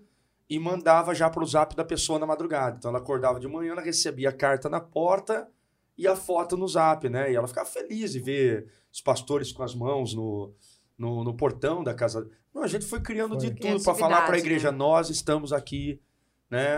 A gente está aqui. Só que a gente voltava para casa e quem que falava para nós? Eu tô aqui. é, é, eu queria ouvir a voz de Deus, como Cid Moreira, né, Tiago? Eu tô eu aqui. também estou aqui. Mas não aconteceu. Aí o cara vem e fala que vê anjo todo dia, meu. Eu fico louco. Que raiva. É, a, Cris, a Cris tá aqui, ó. A Cris ah, vê. É verdade mesmo. Tem, tem, gente que vê. Ai, como eu disse, eu não anulei as possibilidades da manifestação espiritual de Deus. Mas assim, rapaz, eu falo, meu, tem gente que vê todo dia, eu não vejo nunca, é. Deixa eu ver pelo menos, nem que seja um anjo capenga, que eu tenha que ajudar ele, não seja nem ele que tem que me ajudar. Mas... É.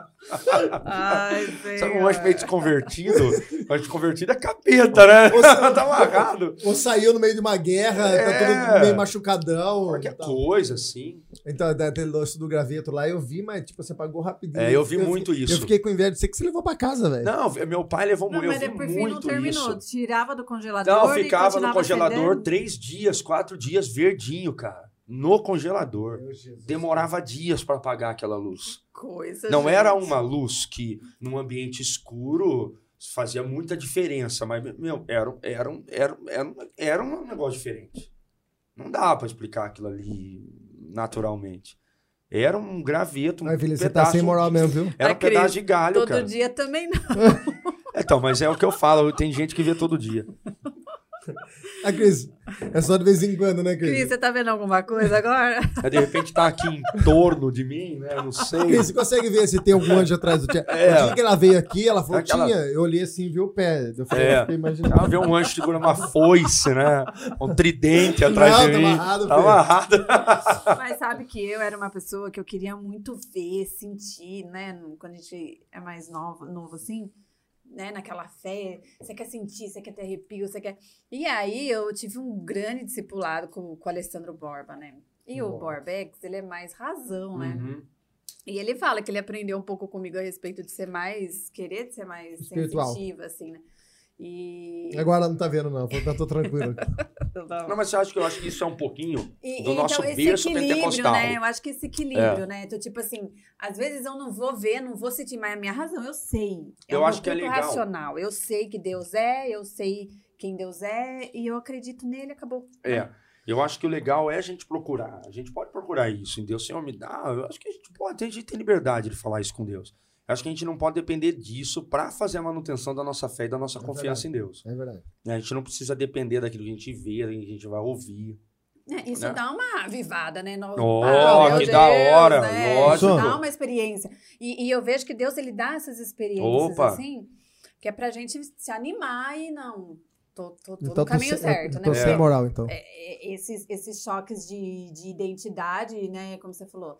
É, eu Oh. fui pra isso, quando eu entrei na faculdade, era tudo professor ateu. Chegou uma hora que eu falei, meu Deus do céu, eu me questionei.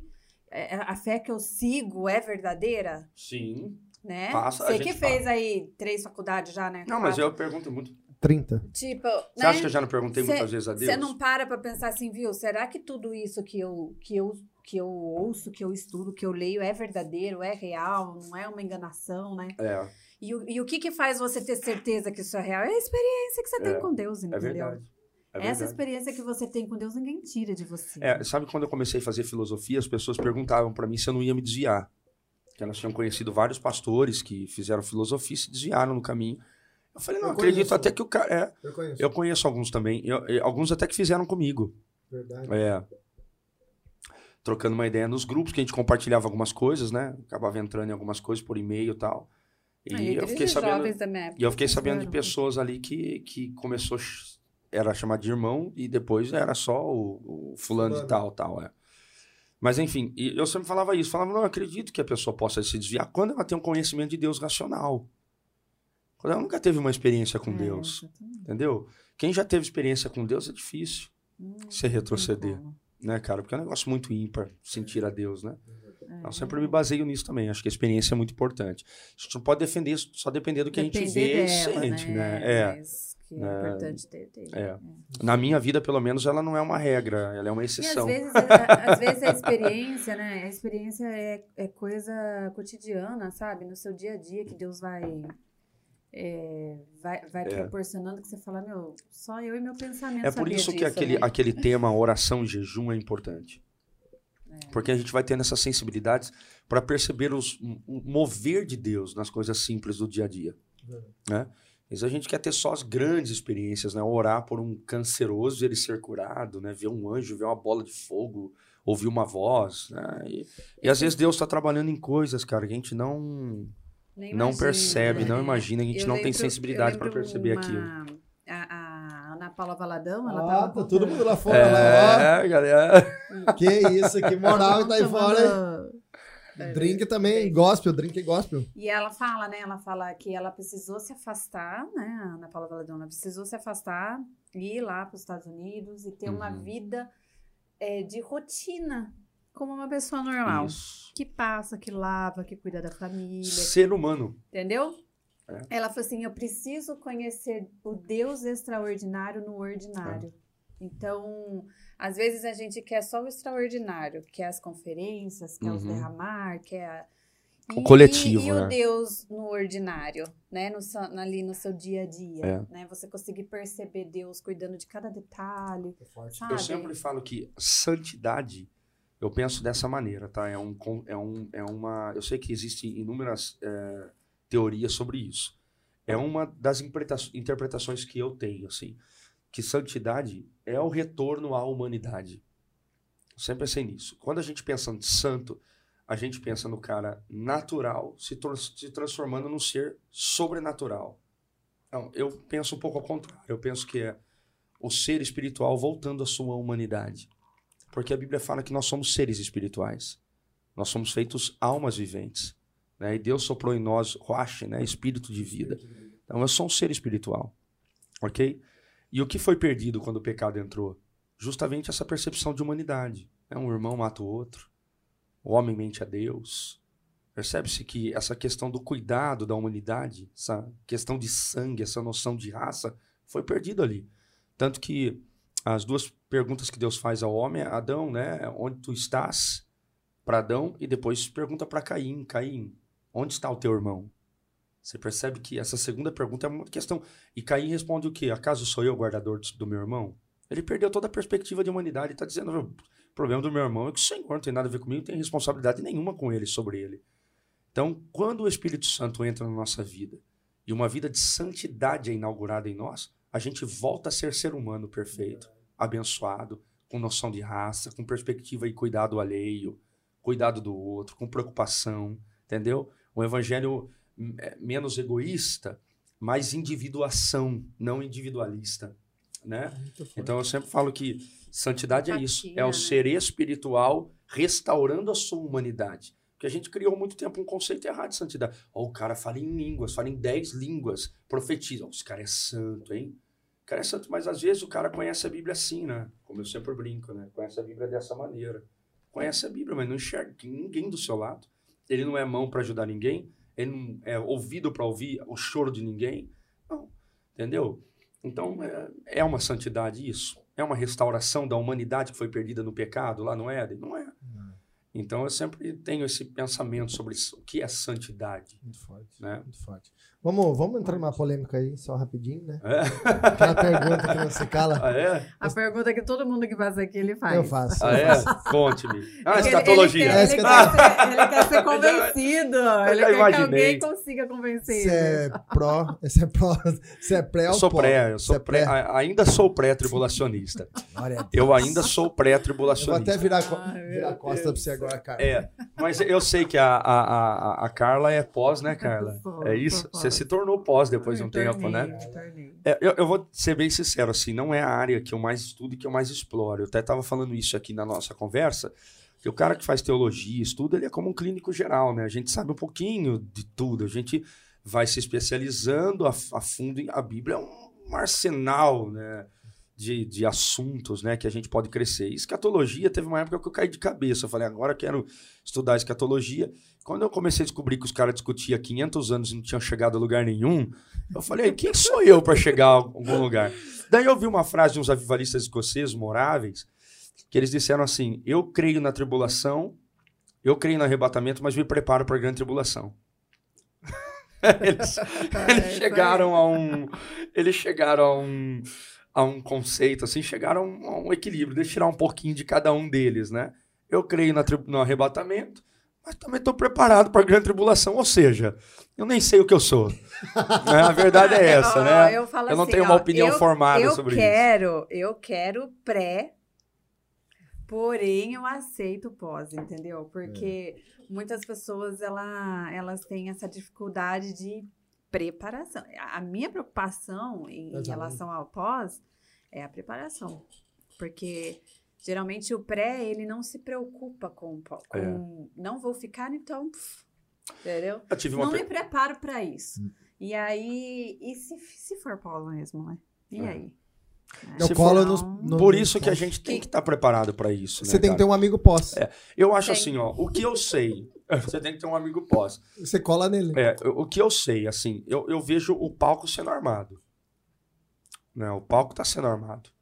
A gente vê a, a, a, coisa, o mundo hoje vivendo um desequilíbrio, né, cara? Quando que a gente. A inflação norte-americana estava congelada há 40, 50 anos. 40 anos 40 sem ter inflação.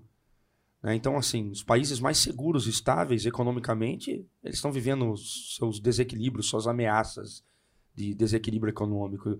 Eu, eu sempre penso que, para manifestar. Isso é um pensamento meu, tá? Eu falo que teologia a gente discute ideias, não pessoas, né? Difícil o cara levantar a mão e falar eu tenho a verdade absoluta na teologia, é difícil. Mas não existe. Difícil, né? Não só sobre o assunto escatológico, como vários outros outras áreas de estudo da, da escatologia. Mas eu acho que para a manifestação do anticristo, o palco tem que ser armado. Se ele vem em nome de Deus, como eu penso o pré-tribulacionista, sentado num cavalo branco segurando um arco e flecha na mão, semelhante ao cavalo branco, do Cristo que vem com uma espada desembanhada, vem parecido. Ele vem parecido, né? Ele vem parecido para enganar. Eu acho que o palco tem que estar tá desajustado. Eu acho que tá, tem que estar tá acontecendo uma crise econômica, uh, pandêmica, sabe, biológica, porque ele tem que chegar o cara, ele tem que chegar e botar ordem ao caos. É, para que ele se passe por Deus. Ó, o cara chegou e resolveu a é. treta, meu. O cara resolveu o problema da fome mundial, o cara botou uma moeda só, o cara acabou com o problema do desequilíbrio financeiro. O cara, entendeu? Resolveu. O cara resolveu a, a parada, né? Então, acho que um palco vai sendo armado, um plano de fundo está sendo armado. Um caos, né? Um caos, é, é. é. Eu comentei com ele agora essas manifestações ao redor do mundo, né? Que está acontecendo uhum. aí. Eu falei para ele, isso aí é mais um sinal. Porque uhum. o mundo precisa estar em desordem, Já, dividido. Com certeza. O com mundo certeza. precisa estar clamando por alguém, por alguém por justiça. que exerça justiça. Né? Até a, a, questão aqui hoje no nosso país também colabora para isso. É verdade. Não é mesmo? É, não estou falando ser, ser contra ou a favor de manifestações, eu estou falando que a situação que está acontecendo é também uma, uma é propício para é isso. É Sim, com certeza. Né? É, essa é uma ideia que eu acredito e defendo, que o palco está sendo armado, há um desequilíbrio. Porque ele tem que chegar resolvendo, né, cara? Tem que é. chegar, eu sou o cara, olha o que eu fiz, ó. As pessoas, senão, de outra forma, não vão acreditar. E Israel também é um relógio de Deus, né? A gente vê coisas acontecendo em Israel. Por exemplo, hoje se fala sobre a construção do terceiro templo, né? É verdade, diz que já, está tudo preparado ano que vem, já. Parece, parece que há um arsenal em Israel, uma região local de Israel, um armazém, onde já estão guardados os Todos utensílios, utensílios sagrados do templo, tá né? Tudo Exatamente. Tá tudo guardado, é. tal. Diz que até a, a, a articulação uh, biológica, né, de DNA das ovelhas vermelhas já, já foram feitas e conseguiram recriar ovelhas vermelhas, né? Para o sacrifício. Nossa, isso está até no é. YouTube. Se você procurar isso, já tem lá. Eles estão mostrando as ovelhas, sabe, com aspectos vermelhos assim. É, tudo isso. Está tudo sendo preparado, né? E Israel é o relógio, né, cara? A gente tem que estar tá com os olhos lá, né? É. Mas hoje eu, eu, eu quero acreditar que a igreja vai ser arrebatada. Quero acreditar dessa maneira, mas eu, eu não tenho uma. Quero, quero. Eu sou mais pré ainda, por fé, assim, com uma eu acho que você pode, você não quer saber. acho que uma questão de fé eu ainda sou mais pré, mas eu não bato o martelo, assim. Porque, cara, você discute com o pós, ele tem argumento bíblico para isso, com o pré, ele tem argumento bíblico para isso. É muito complicado, né? É, é uma batalha de 500 anos. Cupré, pra mim, não tem argumento. É, verdade. Já tá, assim, já, tá já, já. já tá fechou, já fechou, pra então. Mim não casa ah, de. É. Não, por muito tempo sim, mas depois. Não, não mas assim, ó, eu sou pré, tenho, por exemplo, tenho você composto, então eu colo no seu. Thiago, cola na gente, escola tudo em nós aqui, entendeu? Você tem que ter um amigo pós, porque se dá ruim. Você tem como se salvar nele. Você tá entendendo? Tipo, o que é. nós faz? Bona corre, vamos pro mato. Você vai se salvar nele. Você é na floresta. Pastor Dia passou aqui. Foi da hora, gente. Da hora. É, mas tá tudo sendo é armado. você pega essa evolução da tecnologia, né, cara? Você é doido, mano. Você, é, o, o, o, o judeu, o cristão, é, o cara que ficou aqui, que eu, eu, tive um cara que eu fui batizar, falei assim, cara, vamos batizar. Falei, não, não vamos batizar agora, não. Agora eu não vou andar em santidade com Deus. Mas por que você não vai andar em santidade? Porque Deus já me revelou em sonho que eu vou passar pela tribulação. É lá que Deus tem um propósito comigo. O cara me disse Ô, isso. louco, mano. Que ele teve uma experiência pessoal com Deus. Sim, hoje. E que Deus falou para ele que. Ah, então ele continua. Fica relaxadão, mano. Fica relaxadão, que na tribulação vou te levantar como profeta. Meu não, o cara não quer saber. Chegou a me falar isso, entendeu? Eu falei, Caramba. Foi Deus mesmo que te falou isso. Também tá estranho esse Deus aí, mas. Mas falou isso. Ele acredita nisso de pé junto é junto que ele vai ficar para a tribulação. É uma das testemunhas. E que lá ele vai ser uma testemunha. é uma das testemunhas. É do Senhor. Agora você vê assim, a tecnologia está tudo avançando nesse sentido, cara. Como é que o anticristo vai perseguir cristãos que de repente ficaram, na minha forma de pensar, ou aqueles que se converteram depois do advento da, da segunda vinda do Messias, né, do arrebatamento da igreja. A pessoa vai ter um choque de realidade e fala: caramba, meus crentes estavam certo a palavra de Deus estava certa e de repente vai se converter a Cristo. E esses caras vão ter três anos e meio, na minha forma de pensar, de tribulação e três anos e meio de grande tribulação e serão perseguidos ali e tal. Como é que os caras vão perseguir? Os caras têm que ter tecnologia para isso, os caras têm que ter olhos em todos os Drones. lugares. Os caras têm que ter tudo isso. E hoje você vê, todo o palco está sendo. Os gafanhotos lá de Joel, para mim, são os são drones. Pois é. Você sabe que uma parada, até, desculpa cortar o senhor, é, essa parada de nego tá colocando agora aí essa, essa ideia de que realmente existe vida em outro planeta, estão vendo OVNIs, Sim, tal, tal, é tal. toda uma manipulação. Pra... Exatamente. Porque vai ter que justificar. Cara. Alguma coisa eles vai vão ter que justificar. justificar. O cara foi extraterrestre. É, os caras foram abduzidos. você vê filmes. É, cara, os filmes, as músicas, a arte no geral, ele tem o poder de educar uma geração. Mas aí, fazer então... uma geração pensar e acreditar em então, determinadas então coisas. Então o próprio Satanás sabe do arrebatamento. Ah, mas se ele conhece... Não? por que não dizer que ele sabe? Eu também acredito. Sim. Eu acredito, porque o que acontece? Se ele conhece a letra. ah, então. Então, certo. Então já tem a resposta, ó. Né? Não, não sei. É, agora a gente. Levantamos polêmicas de demais aí. Polêmicas aqui. demais aí. Que ele é sábio e eu... que ele interpreta sinais, eu não tenho dúvida se a gente faz isso, cara. O é diabo verdade. é sábio, ele é astuto. Ah, eu, eu, tenho, eu tenho uma tese. Quem quer ser pré, vai antes. Quem quer ser pós, fica. Pois é, e tem gente que fala que Jesus eu, volta eu, pessoalmente, particularmente para todos que estão morrendo e sendo arrebatados. Tem, tem muita vertente, Não, né? assim, né? Jesus vai, né? Se a gente morrer agora, Jesus voltou para nós, beleza. Eu falo, é que eu falo assim, as pessoas, eu penso que elas é, tacaram medo na morte, entendeu? Para é quem é cristão. Uhum. Morte e, e para é... quem é cristão, não tem problema morrer, entendeu? Pelo contrário. Mas não tem que, problema morrer quem é cristão. o outra... problema é quem não é cristão, porque daí Quem não sim, está em Cristo. Quem não é, está em mas, Cristo. Mas sabe por que um pouco disso? Cristo? Sabe por que o povo está com medo de morrer? Aí fica só no arrebatamento, mas, gente, a isso morte é... de um cristão é vida. É, isso é um outro assunto polêmico, na minha opinião. Justamente pelo o tipo de evangelho que talvez nós estamos vivendo hoje no evangelicalismo brasileiro, quem sabe no mundo. Por exemplo, na Idade Média, que o pessoal tinha um, uma perspectiva de vida de 35, 40 anos, cara que vivia muito lá, vivia seus 40, 50 anos no máximo, você tinha uma outra abordagem de, de pregação bíblica. Se falava muito mais sobre eternidade, porque o cara estava sendo confrontado com a morte a todo momento. Hoje nós temos uma outra perspectiva de vida. Hoje o ser humano ele vive 80, 90 anos, o cara chega a 70 anos super top, o cara chega bem, meu. Andeu com sonhos. Acabei de ver uma reportagem da UFRJ, acabei não, já tem um tempo, de uma senhora de 65 anos se formando em medicina. Então, é, hoje o pessoal quer viver bem. O pessoal não quer ser confrontado com a realidade da morte hoje. A morte é um. Nossa, o cara morreu, tinha 42 anos, 3 anos, 45, que tragédia, morreu tão novo. E é cristão, foi pro céu. Então é a gente não quer ser confrontado com a realidade da morte. Também por conta dessa perspectiva que a gente tem passado para a igreja. Porque hoje o evangelho ele se tornou o quê? Uma resposta à carência social, né? É, o quanto a gente fala hoje no evangelicalismo brasileiro sobre vida eterna. Vida eterna. É, sobre estar com Cristo, sobre céu, sobre eternidade. Exatamente. A gente prega sobre isso. Mas não é o conteúdo maior da nossa abordagem. É. Né? Começando de mim, eu falo de mim mesmo. A gente prega muito hoje também pro cara tá bem aqui. O cara prosperar, pro cara... nada contra isso sim, também. Sim, Eu acho que sim, a palavra tem princípio para todo para todo para tudo isso. Sim. Né? Mas a gente o problema é quando a gente não encontra esse equilíbrio. É quando a gente esquece o transcendental é. e fica muito tempo só no humano, é só no material. Então a gente tem também embriagado o coração da pessoa com isso, cara. Nossa, viver bem, cara, servir a Cristo, eu vou viver bem aqui, eu vou prosperar.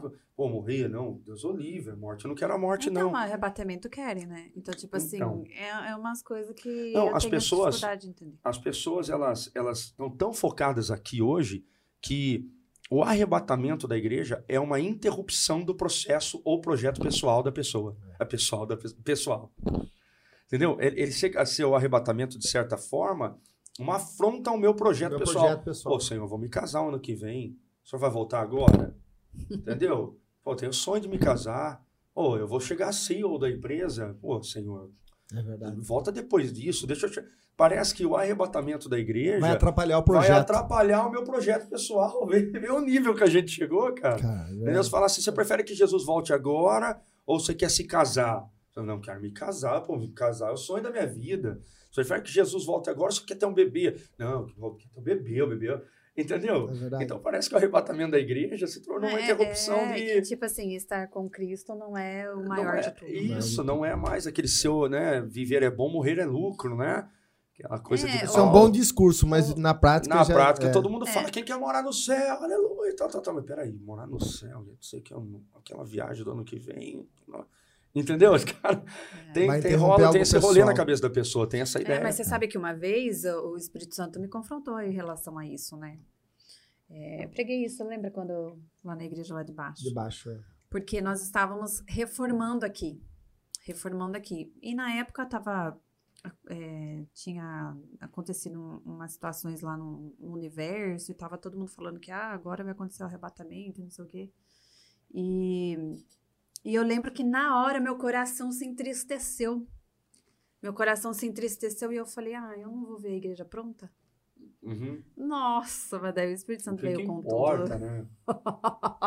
Quebrou-se. Entendeu? Muda, é. Então, tipo assim, então, que, peraí, é mais importante uma, um, templo. um templo de quatro paredes, você visualizar aquilo, entrar lá dentro, do que estar diante de mim, é. entendeu? Então, mas. Então, tipo assim. É tudo isso. É justamente isso. A gente está vivendo o evangelicalismo muito.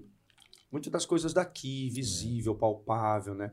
Ser abençoado é sinônimo de posses. Exatamente. É sinônimo de. A gente vive esse evangelho hoje, que ser abençoado é ter e não ser. Não ser.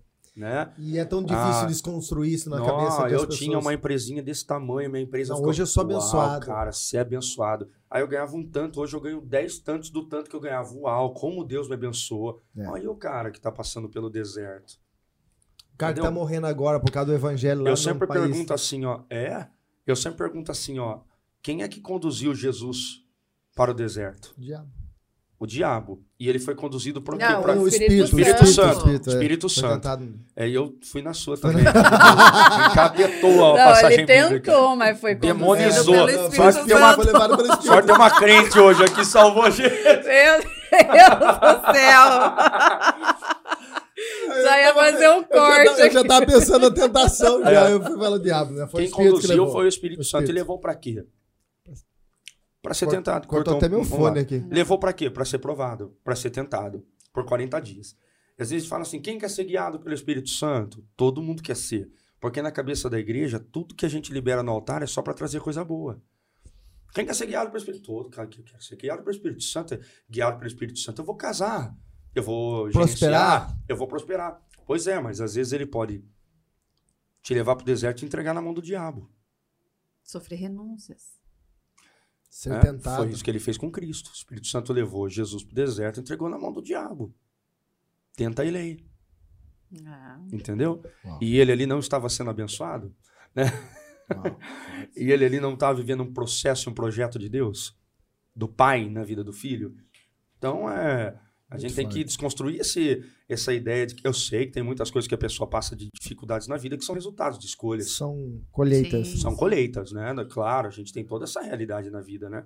Mas nem toda dor que a pessoa está enfrentando mas, então, é mas é, sinônimo é, é, de prova, luta, mas é pecado. Isso, mas é por isso que eu acho que, que o pré-tribulacionismo ele foi construído em cima dessas ideias, entendeu? Porque assim, quem é que vai passar pela grande tribulação? Uhum. Quem não serve a Deus, quem vacilou, então esses são dignos Entendo. de sofrer. Quem serve a Deus nunca vai passar ah, pela dor. Então, tá. então quem quem tá é, quem passar pelo, pela grande tribulação não vai ver a glória de Deus, o que não é uma verdade, porque o Espírito Santo continuará na terra, uhum. óbvio que trabalhando de forma diferente. Mas o poder de Deus vai se manifestar, tanto que ele vai enviar duas testemunhas que vão morrer, vão ressuscitar, entendeu? Então, tipo, não, não, não vai deixar de atuar, não vai deixar de estar presente.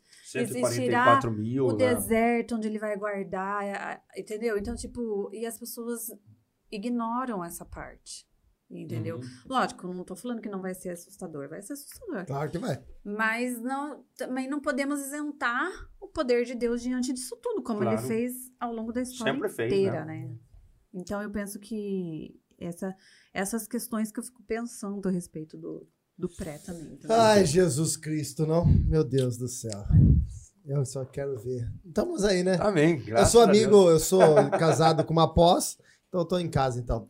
Gente, Vamos passar surpresa o nosso presente pro pastor Tiago aí? Manda aí agora aí, pessoal aí, coloca aí para nós. Mais um presente para pessoal. Caiu a internet aí. Agora voltou já. Já voltou. Aí, ó. Ó, oh, que da hora! Marangoni. Nossa, que da hora. Camisetinha meu. do Palmeiras ainda, hein? Ficou melhor do que eu, na verdade. Marangoni, obrigado, meu amigo. Que Marangoni. Eu olho pra aquela, né? Pode olhar, pode olhar. Essa aqui é sua. Essa aqui é sua. Top, meu. Mas você pode olhar lá. Ficou legal, caramba. Você me manda isso aí depois? É, pra, pra você, depois você dá uma moral pro Marangoni lá. Glória a Deus, glória a Deus. Marangoni, isso é fera, cara. Ficou muito da hora, ficou muito da hora. Camisetinha do Palmeiras. Tá com dor nas, colo... na, na, nas costas, Thiago? Eu, porque eu tô torto? Não, não, não, não. De tanto carregar título ah, sim, sim, sempre. Eu, já tô, eu acho que é isso, viu? Eu já venho de umas dores na lombar é, aqui, cara, de verdade tô... mesmo. Não tinha pensado nesse Rapaz, link, eu não tô aguentando. Que ano chato foi Nossa, esse ano pra nós, né? Todo ano, né? A gente já esse, entra... Esse ano aqui nós jogamos só três, só Já tem uma final, final em fevereiro é, já? Fevereiro, contra o Flamengo? Contra o Flamengo. Começa o ano disputando final. Ganhamos copinha, ganhamos... É... E a Bíblia diz isso, né? Ser de firmes como Palmeiras, né? Como Palmeiras. Né? Glória a Deus. Gente, é isso daí, pastor Tiago. Muito obrigado, isso, de verdade. Muito obrigado mesmo pela, pela, pela participação. É, um carinho enorme pela sua vida. No respeito, o pastor Tiago vai estar aqui com a gente, ó, nos 12 dias, né? 12 dias. Pastor Tiago vai ser um dos preletores nossos aí dos 12 dias, então... Já vai se preparando aí, pessoal. 12 dias tá chegando, vai ser bênção demais. E também, né, hoje, pastora Carla, dá um recado aí. Gente, presta bem atenção aqui. Bem atenção. Bem atenção aqui. Seguinte, nós vamos pegar férias é... do momento. Vamos o Dudu, Dudu tá muito estressado. O Dudu, tá, o Dudu tá mordendo parede. O Dudu tá dando trabalho aqui. Então, é... nós, vamos, nós vamos por um tempo, né? Agora vem final de ano, festas, viagens, pessoal trabalhando até mais tarde. Então, vem cantata, cantata, se preparem que vai ser tremendo. Então, nós vamos parar a partir de hoje. Ano que vem a gente volta. Com novidades. Com novidades. novidades. Ano que vem, Dudu vai estar apresentando o podcast, hein? o Dudu vai ser um dos apresentadores do podcast. Ele vai estar aqui não, com todo o sorriso. a delicadeza dele entrevistando Ele vai falar assim, fala logo aí, Thiago. Vai, fala o que você quer. Não, não, não. Quem que é o que Dudu? bosta. O Dudu... Tá ali dentro? Tá ali dentro. O Dudu, é, o Dudu é o é o dono do pedaço aqui. Ele que vem. Então, ano que vem. Mas gente... toda segunda-feira nós vamos estar colocando reprises, tá bom? Dos programas que já passaram. É então, aí. se você perdeu algum, fica ligadinho. Inclusive, esse aqui também vai estar, tá, vai não, vai tá nas nossas plataformas, né? Vai estar tá lá no YouTube. Você pode estar tá assistindo de novo. Você se você não se inscreveu, né? Se inscreve aí no nosso canal. Nosso canal, isso aí. Vamos ver. Ah, chegamos a mil. É, semana passada, amor. É, ah, eu não tava aqui. Ei, Jesus, tá vendo bem o programa. Eu não tava. Mas eu não ouvi isso, eu ouvi todo o programa. Não, é que eu fiz uma live antes, tava 999. Ah. Aí o Dudu me desafiou a fazer uma live pelo Instagram. Ah, pra me conseguir um. Eu não vi a live. Um, um. Aí nós conseguimos. Quanto, Dudu? Aquele dia? 12. 12, então, tá aí, ó. Mas nós não podemos parar no mil, né, Isso gente? aí, então, então, vamos lá. Dá, ó, curte aqui, ó, nesse, nesse, nesse joinha aqui, ó, pra dar engajamento. Segue a gente no, como chama? Instagram. Insta, Instagram. Arroba um momento podcast, né? Fica por dentro lá dos nossos rios. Rios não, né? Rios. Os rios de Piracicaba. Aqui tem os, os, os cortes de também. Tá? Então fica ligadinho aí. Eu sei que você em casa falou: Ah, Mas vou ficar sem segunda-feira sem você. Não, a gente vai estar tá sempre passando, reprisando um aí. Mas a gente vai estar tá reprisando. Vale a pena a gente ouvir novamente, porque às vezes passou alguma coisa desapercebido naquele dia. Então Deus vai continuar trabalhando. É isso, isso aí, aí, não deixe de assistir. Muito bem, meu povo, minha pova, muito obrigado, que Deus abençoe mais uma vez, pastorzão. Beijo no seu Eu coração. Benção demais, você é, é fera demais. Os palmeirenses ali, ó, pastora, Deus abençoe. E é isso aí, vamos que vamos. Um beijo no coração de vocês. Quarta-feira tem culto, bom feriado para todo mundo amanhã. Um beijo no coração, tamo junto, é nós. Deus abençoe.